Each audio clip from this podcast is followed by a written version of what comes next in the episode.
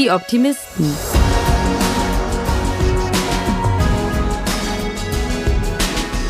Der Podcast aus dem Eisele Verlag. Und damit herzlich willkommen zur dritten Folge von Die Optimisten, dem Podcast aus dem Eisele Verlag. Mein Name ist Jette und für diesen Podcast treffe ich die Menschen, die hinter den Büchern stecken. Menschen, die leidenschaftlich und optimistisch bei der Sache sind und positive Vibes in die Buchbranche mitbringen. In dieser Folge ist Ruth Oseki zu Gast. Die Autorin unseres Herbstspitzentitels Die leise Last der Dinge ist bei uns erschienen in der Übersetzung von Petra Post und Andrea von Struve. Der Roman erzählt eine eigentlich sehr tragische Geschichte.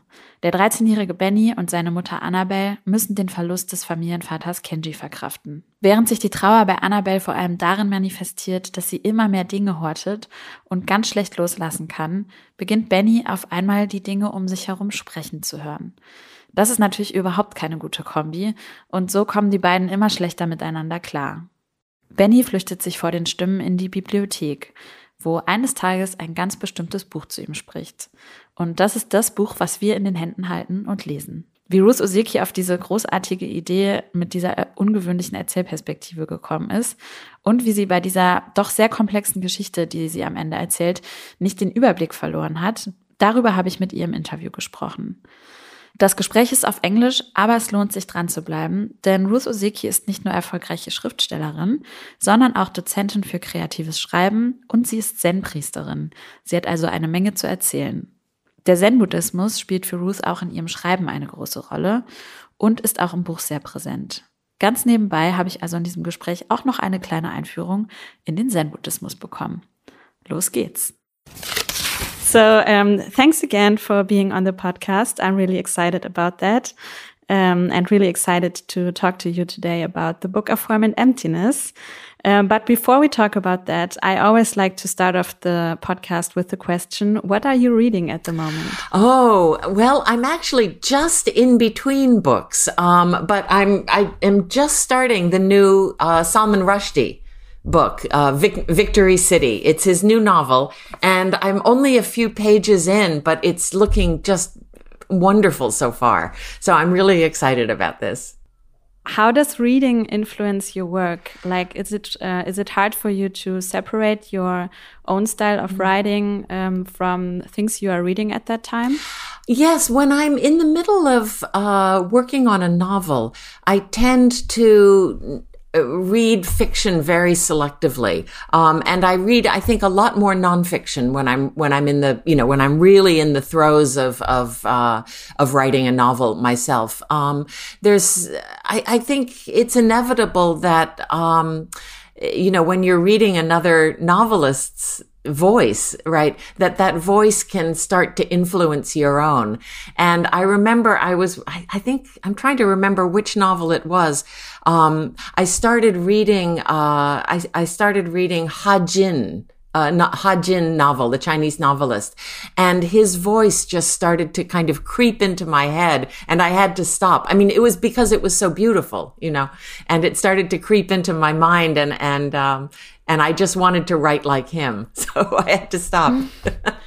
because it's um, because you're comparing yourself to him then or? It's more like music. It, it's more like the way it uh, uh, you know a song will get into your into your mind and you can't stop singing it. It's it's more like that. So ah, i stop i stop okay. being able to hear my own characters and i start hearing you know this other voice instead this other this other music. Yeah yeah. Yes all right. Um, so before we talk about the book and Emptiness, I would um, also like to talk to you about being a writer mm. in general. So how did you get into writing? Well, you know, ever since I was a little child, I've and first learned what fiction was. I've I've always wanted to be a writer. Um, I remember a, a moment. I think I was quite young when I realized that books were written by people. Um, and it, that just seemed like the most amazing thing in the world to me that if, you know, books were magical and, um, and so the idea that you could actually make one, you know, that you could actually write one just seemed kind of astonishing to me. Um, I think I was I was at a library, and um, I think the librarian told me that no, no, people write these, you know, and and that was just amazing. So I've always wanted to be a writer, um, and there was a brief, there was a period of maybe a decade, two de- decades in the middle of my life where, um, you know, I um, was working in film, in the film industry instead. But that's a different kind of storytelling. So I think the storytelling impulse was always there. You're also, I think, um, a, a, teacher for creative writing. Yeah. So, um, like from a from a teacher point of mm. view, would you say that writing is more a matter of talent or a matter of craft? Um, I think it's both. Um, I think that certain writers are just born with you know an ear. Uh you know it, it's like music i think too. You know again to go back to that metaphor some writers are just born with the ability to to to sing and to hear you know to hear the music of language and to um and to you know to sing their sing their you know their, their words. Um but i also think that a lot of it can be taught. And um in particular what I'm what I'm discovering is that if you can teach uh, a, a, young writer to read, you know, to really read for, um, you know, and and pay attention to language in a very, you know, minute and granular way, uh, then that changes their writing. Um, and and so. Um, again, I go back to this idea of voice, that so much of it is about voice, but that, that, that can be taught as well, you know. So I think both.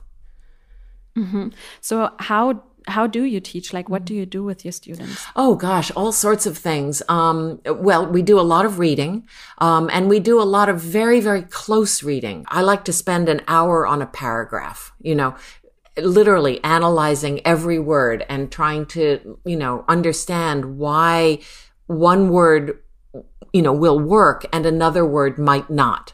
I do a lot of editing exercises. Um, very often young writers, resist editing, you know, and they don't understand mm-hmm. that editing is like where the art happens, you know.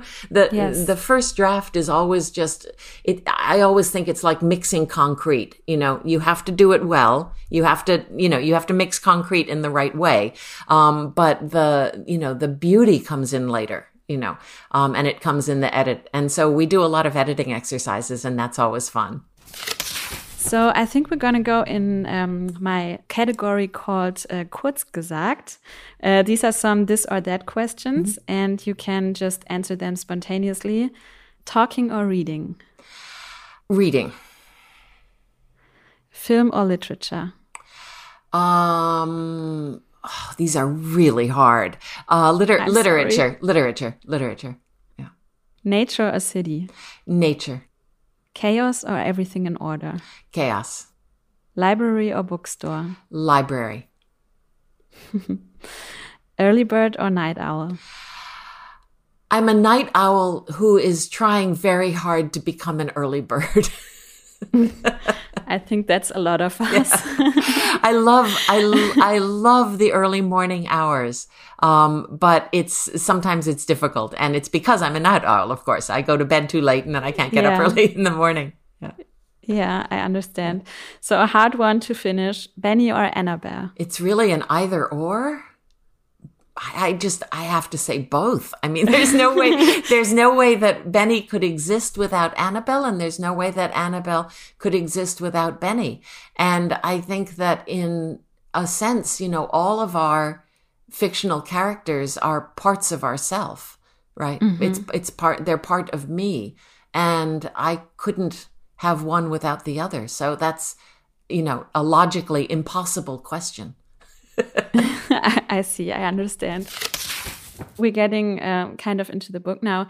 Um, did one of the characters um, was it harder for you to write one of them? It's it was much harder for me to write Annabelle. Um, Benny was, and and this is always the case in in every book that I've written. There's usually one character who is more challenging than the rest, um, and I think part of it is because there are parts of Annabelle that I see in myself uh, that I struggle with. You know, um, Annabelle's, uh, you know, one of the answers that I gave you was chaos, right? Over order, right? And that's, Yes. and that's Annabelle in a way. Annabelle is the more chaotic part of me. Um, and, and the part of me that is, you know, that, that, you know, the orderly part of me wants to kind of rein her in, um, and feels a little bit of, um, you know, fear and horror, you know, at, at the chaos that she can represent. But that chaos is creativity, I think. Um, I had to find it a, a deep appreciation for Annabelle and also find a deep appreciation for my own chaotic nature, um, in order to write the character successfully. Interesting. Yeah. So, um, in general, in the book, um, you cover a lot of topics from grief, family Mm-hmm. issues, growing up, mental health. So, I'm interested in what was your initial idea, and then how did the other topics come in? The initial idea, I think, was um, it, it came from a Zen a Zen koan or a Zen uh, story, and um, and it was a story about um, about objects, about things in the world, and um, the the question is, you know, do insentient beings speak the dharma? Can can they do they know the buddhist truths you know? And can they can they be our teachers right? And so this is a very ancient uh, koan or an ancient um, ancient story. So this idea of objects of things uh, speaking was very much in my mind, and and at the time too, um, I was uh, sorting and and trying to um, get rid of a lot of the things that my parents had left me after they died. Um, and I think, you know, we, it's something, this is something that we all struggle with, right? Um, at some point, you know, our parents pass on and we're left with all of the detritus, all of the, the stuff of their lives, and we have to do something with it. And so with my own parents, I very much, you know, I, I had all of this stuff that they had left me and I didn't know what to do with it. And I kept thinking, if only these things could speak to me, you know, if only I knew more about my parents' relationship with these objects, I would have a clearer sense of what to do with them, you know. Um, and, and so I was very much um, involved in the world of things at the time when I started writing this book. Uh, and I think that's where, um, that's where the idea really came from. So, um, as I said, like there are a lot of other topics besides um, what you just talked about. Um, how did you not lose track of everything? Like, how did you not lose control? Because I remember reading it and I was very impressed by the complexity of the book. Yeah. So, um, how do you do that while writing? it's it's very difficult and and it goes back to your wonderful question about chaos or order you know and and uh, you know it, it's impossible to choose one or the other because uh, art really depends um, on both right it depends on a chaotic impulse i think which is where you know the the where um you know, the chaos is kind of the seed of creativity. Um, but then in order for it to become art, it needs to be ordered in some way. Right. And, um, and that's certainly true for literature. And I think that my, you know, I do write very complex and very layered, uh, books. And, um, I, I just, because I think the world is a very complex set of interactions. You know, reality is a very complex set of interactions, right? And, um, and I love, um, leaving my fictional worlds sort of open rather than trying to shut them down too quickly, right? I don't like to control them too much. I like them to find their own spark of life somehow. And that means allowing a lot of the world into the fictional world of the book, right? But that requires an enormous apparatus for um, keeping track. I have probably I don't know, hundreds, if not thousands of documents, including lists and charts and, you know, just, I have a, I have a journal that is entirely dedicated to, uh, to the process of writing. You know, I have all sorts of systems of, um, of tagging and, uh, you know, cross referencing. You know, if anybody saw the inside of my computer, they'd probably be horrified, right? um, because there's so much material, supporting material and infrastructure required to keep it all straight. But of course, none of that, none of that can appear in the book, right? That's all the, you know, it, it's sort of like looking at a hu- That's the magic. That's the magic, and it's like looking at a human face and thinking, oh, you know, what a what a lovely face, and you know, not looking at peeling back the skin and looking at all of the stuff that's going on underneath, right? Yeah, I see. Yeah. I see. so um, let's talk a bit, little bit about Benny. So Mm-hmm. Benny starts um, hearing the voices of objects Mm-hmm. in the book. Later, he's treated for that and um, sees a psychiatrist. So yeah, I'm interested to hear your thoughts on that and what you what you wanted to get across with his storyline. Well, the you know Benny's story starts when his father dies, and um, and he hears his father's voice speaking to him, right? Um, and so this was this was something that actually happened to me after my dad died too.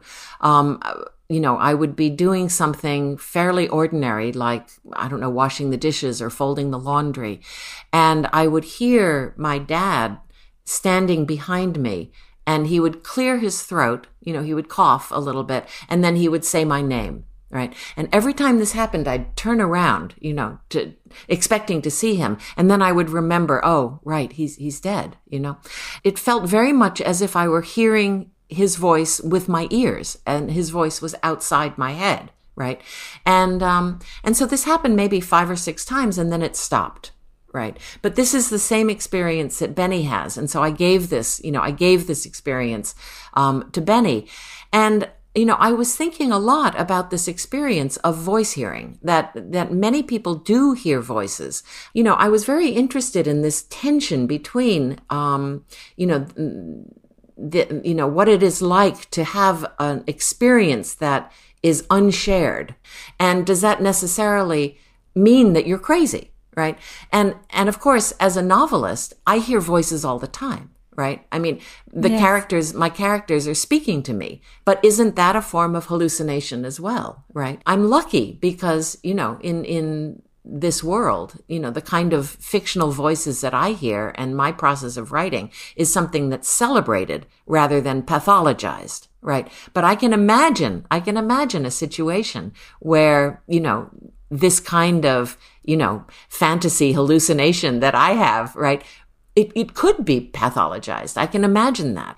I think what is interesting to me in the writing of this book is just that, you know, what we call normal is a cultural construct. You know, it, we made it up. We made up this idea of normal and we decide what's normal and what's not. Right. And, and I think it's important to remember that. Um, and remember that we also have the option of expanding and making kind of more generous and more inclusive this idea of normal. So that's, those are the kinds of things I was thinking about, um, when I was writing the book. Annabelle finds another book in the book, the book called Tidy Magic. Yes. and um, it's influenced by Zen Buddhism. You already mentioned that um, your initial idea got from that.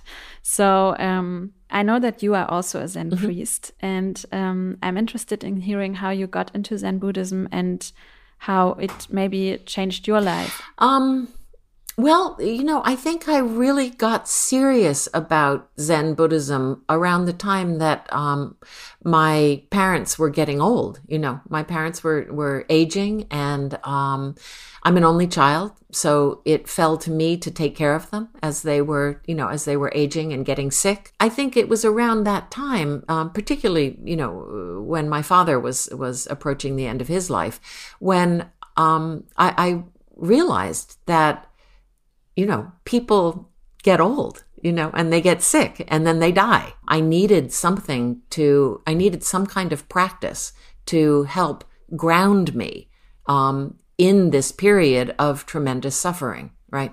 That there was, I couldn't escape it. It was inevitable. Um, and, and I needed to step up and be responsible somehow. Um, but in order to do that, I needed to have some kind of stability, right? Some kind of ground to, uh, you know, to stand on.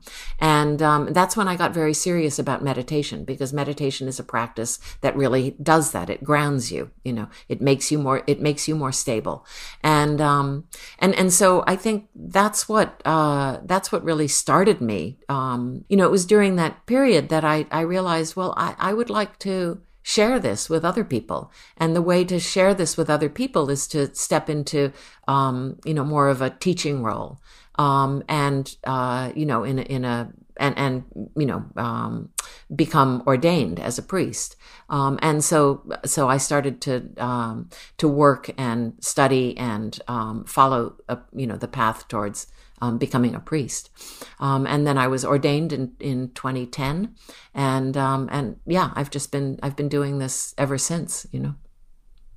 So you're still practicing and um, doing this with other people, or is it something that you just have like for yourself and practice for yourself? It depends on it depends on where I am and what else I'm doing. I mean, right now I'm I'm you know right now I'm I'm being uh, you know I'm also being a novelist, you know, and I'm also being a, yeah. I'm also being a creative writing teacher.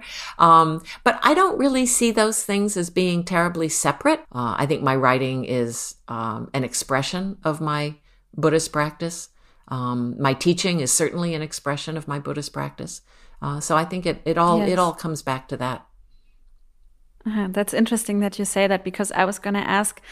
When I write, I often find it also as a uh, being a way of being in the moment mm -hmm. and kind of declutter my head and my thoughts, and that keeps me grounded. And I was wondering if that's um, if you experience it the same way and um, also maybe experienced it when you wrote the book of form and mm-hmm. emptiness mm-hmm. yes absolutely i think a lot of writing is about um, well certainly a lot of editing is about decluttering you know yes and and that's what i i love that about editing you know so much of editing is finding the words that don't need to be there but it goes back to you know this this tension um, and I think it's a good tension. It's a generative tension between chaos and order. You know, um, that there needs to be chaos first. You know, that, that chaos needs to be part of the process.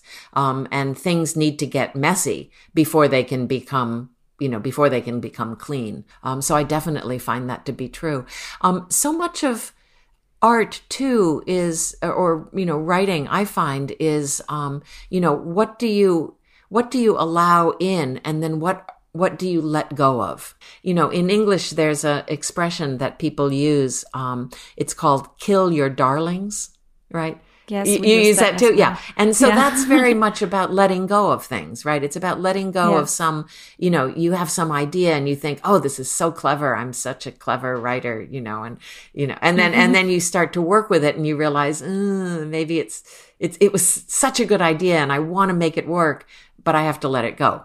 And so at some point, your own will becomes less important than the will of the book itself right? That the the mm-hmm. work of art or the the the book the novel starts to have its own needs and its own desires right?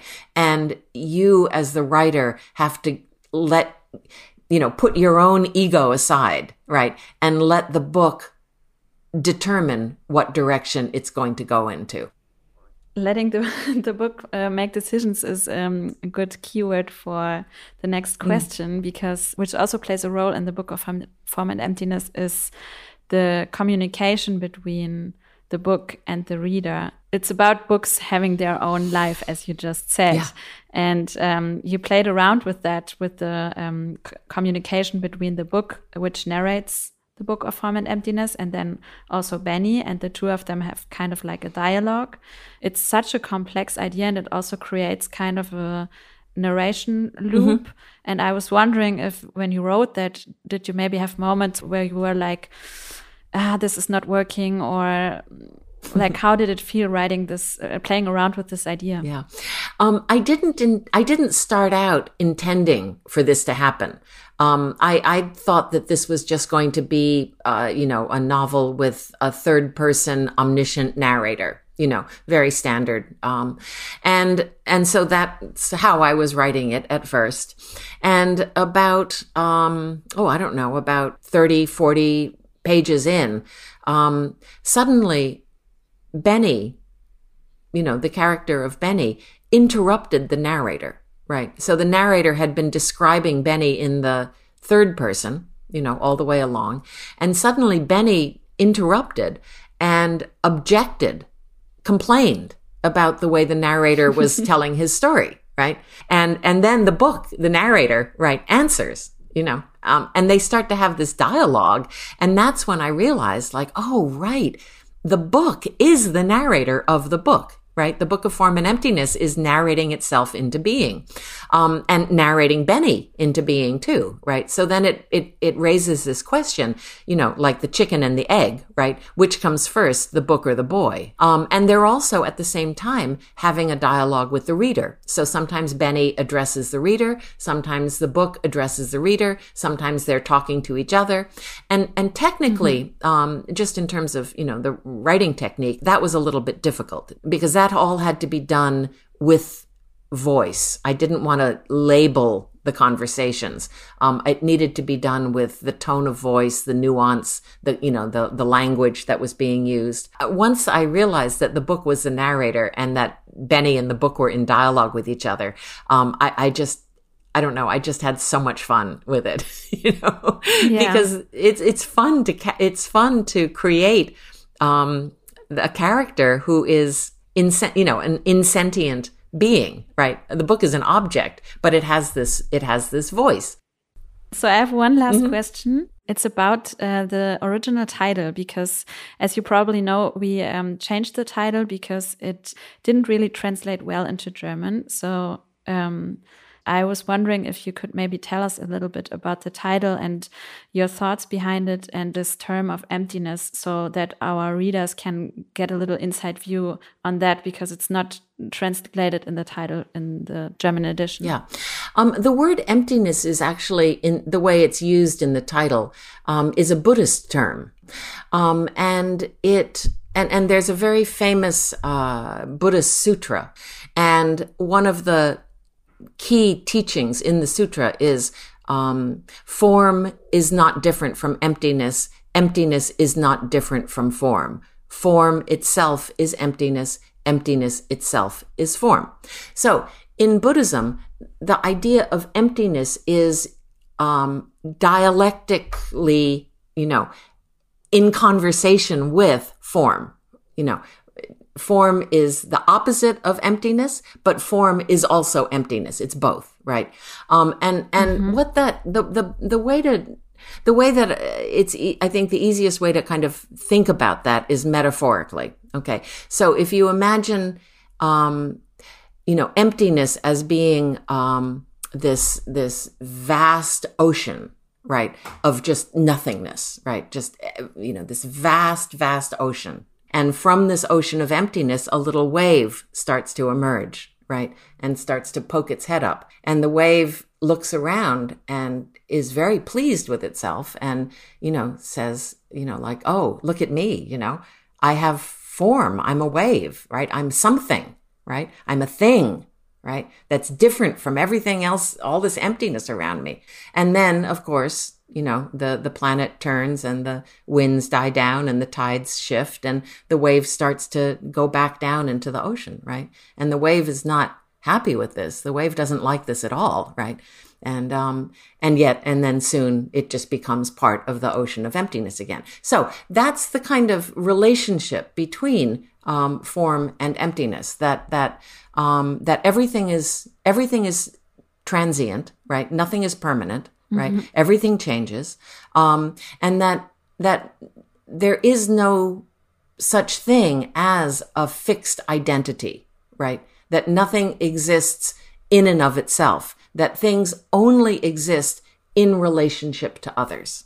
And, and that's really the, the key that's, I think, at the heart of the book, that, that nothing exists independently and everything exists only in relationship to each other. Thank you very much for taking the time and um, yeah, for letting us know all about um, your writing process and your thoughts and ideas behind the book. Great, thank you so much. Wow, also ganz ehrlich, Ruth Osiki ist für mich ein echtes Role Model. Ihren Blick auf die Welt und ihren Umgang mit ihren Charakteren und Geschichten und den Respekt, den sie vor ihnen hat, den finde ich richtig toll. Ich hoffe, euch hat das Gespräch genauso viel Spaß gemacht wie mir. Wenn ja, dann freue ich mich, wenn ihr diese Folge teilt und weiterempfehlt, unseren Podcast bewertet und abonniert und natürlich auch nächstes Mal wieder dabei seid. Bis dahin, bleibt optimistisch.